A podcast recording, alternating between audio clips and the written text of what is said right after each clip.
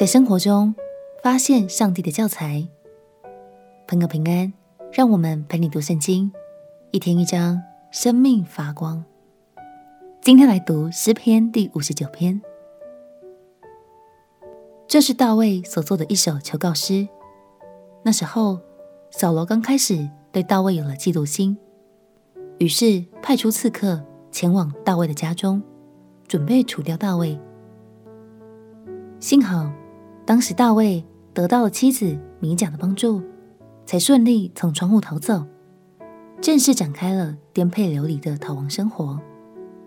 大卫就是在那个痛苦的时刻，写下了这首诗。让我们一起来读诗篇第五十九篇。诗篇第五十九篇，我的神啊！求你救我脱离仇敌，把我安置在高处，得脱那些起来攻击我的人。求你救我脱离作孽的人和喜爱流人血的人，因为他们埋伏要害我的命。有能力的人聚集来攻击我。耶和华啊，这不是为我的过犯，也不是为我的罪愆。我虽然无过。他们预备整齐，跑来攻击我。求你兴起鉴察，帮助我。万军之神耶和华以色列的神啊，求你兴起，惩治万邦，不要怜悯行诡诈的恶人。他们晚上转回，叫好如狗，围城绕行。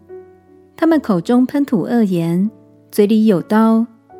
他们说：有谁听见？但你耶和华必笑话他们，你要嗤笑万邦。我的力量啊，我必仰望你，因为神是我的高台。我的神要以慈爱迎接我，神要叫我看见我仇敌遭报。不要杀他们，恐怕我的名忘记。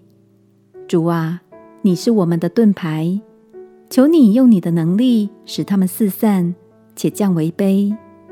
因他们口中的罪和嘴里的言语，并咒骂虚谎的话，愿他们在骄傲之中被缠住了。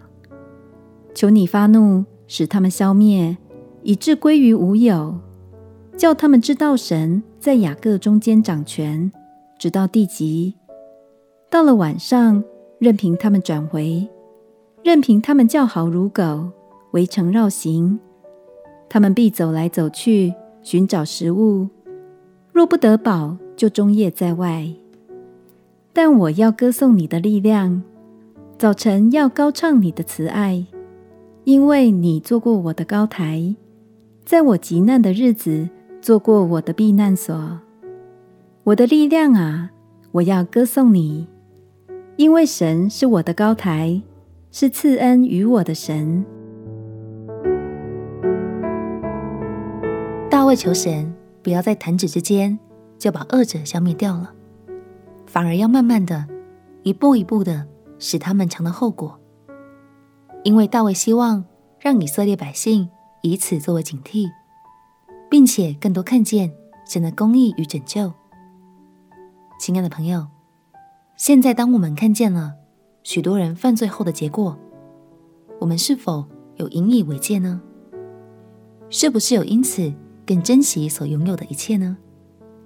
相信生活中所接收到的讯息都不是偶然，而是神教导我们的方法之一哦。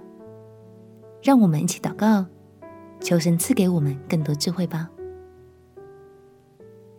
亲爱的耶稣，求你赐给我鉴察与学习的智慧，让我总能听见从你而来的教导。祷告奉耶稣基督的圣名祈求。阿门。祝福你有一颗敏锐的心，可以跟神常常保持连线。陪你读圣经，我们明天见。耶稣爱你，我也爱你。